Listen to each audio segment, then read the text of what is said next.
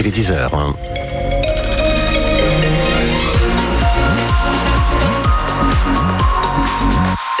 voici les infos avec Jean-Baptiste Marie. Bonjour Jean-Baptiste. Bonjour Eric, bonjour à toutes et tous. Allez, c'est fluide actuellement sur le réseau normand. Ça circule bien notamment sur la 13 en direction de la région parisienne. La météo des éclaircies attendue dans la matinée de l'Imétéo France. Ça sera davantage couvert ensuite. Les températures au meilleur de la journée comprises entre 11 et 15 degrés. C'était l'une des annonces d'Emmanuel Macron lors de sa conférence de presse à l'Elysée. Mi-janvier, 10 opérations euh, place nette euh, par semaine en France. Une campagne de ce type pour lutter contre les trafics a été menée cette semaine dans l'Orne, de lundi à avant-hier, jeudi, dans le Bocage, la région d'Argentan, mais également entre Vimoutier, la Ferté-en-Ouche ou encore l'Aigle. Durant ces quatre jours, les gendarmes ont saisi 7 kilos de résine de cannabis, 1 kg 800 d'herbe et 242 grammes de cocaïne, ainsi que de l'argent liquide et des voitures.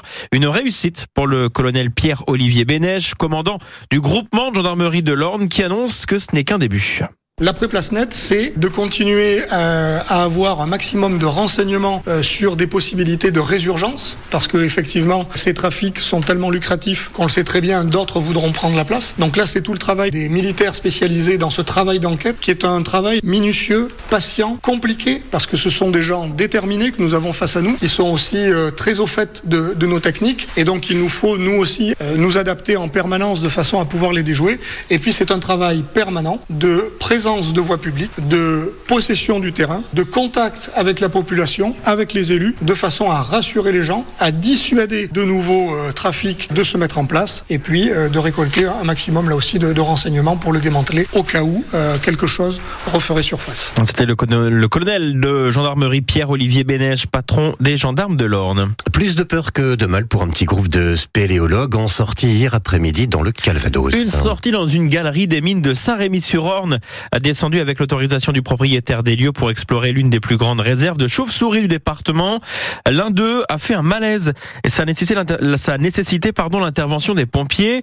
Une fois remonté, l'homme s'est senti mieux et a pu rentrer chez lui.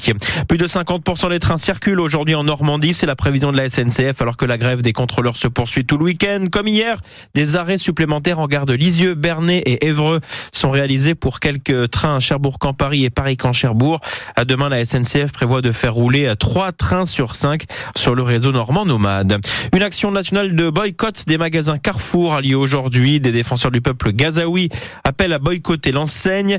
Ainsi, une mobilisation est notamment prévue ce matin à 11h devant le magasin d'Héroville-Saint-Clair près de Caen. Et puis du football, 25e journée de Ligue 2 ce soir, Malher, Beta, Guingamp. Les footballeurs canés 5e vont tenter de conforter leur place dans le top 5 face à une équipe qui ne gagne plus depuis 4 matchs et qui a encaissé un 3-0 la semaine dernière contre Ajaccio. Les Guingamp paix auront face à eux le meilleur buteur de la Ligue 2, Alexandre Mendy. L'avant-centre canet est en train de réaliser la meilleure saison de sa carrière. Il n'est plus qu'à trois unités de son meilleur total sur une saison, Olivier Duc.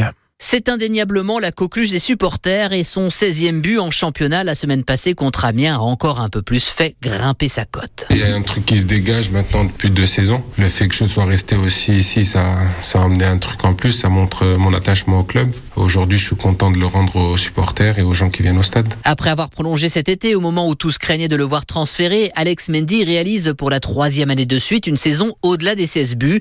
Et même quand il doit se contenter de rares ballons, comme face à Amiens la semaine passé, il parvient tout de même à scorer. Ça prouve que j'ai progressé euh, devant le but mentalement. Le fait d'être concentré sur euh, tout un match. J'avais tendance à m'énerver quand j'avais pas de situation, quand j'estimais que j'étais pas servi. Aujourd'hui, j'arrive à contrôler ça et sur un match euh, à la base qui était frustrant comme ce week-end. J'ai une situation, mais comme je suis concentré tout le match, j'arrive à la mettre. Résultat, encore 7 ou 8 buts suivant les décomptes et Alexandre Mendy entrera dans la légende du Stade Malherbe en égalant Cyril Vatier, le meilleur buteur de l'histoire du club. Avant de prolonger, j'y pensais pas trop. Et après le fait qu'on parle d'une prolongation, on m'a parlé de Cyril Vatier par rapport à ses buts et je me pensais pas être aussi proche déjà à ce stade de l'année. Il lui reste encore 14 matchs, à commencer par ce déplacement à Guingamp pour réaliser ce défi. Et si Malherbe joue à Guingamp à 19h et que vous pourrez vivre hein, ce match évidemment en écoutant France Bleu, il y aura bien un match à Dornano ce soir pour la 25e journée de Ligue 2. C'est l'US Concarneau euh, qui joue habituellement au stade du Moustoir à Lorient et eh bien qui va jouer à Caen son match contre le Paris FC puisque le stade lorientais n'est pas disponible.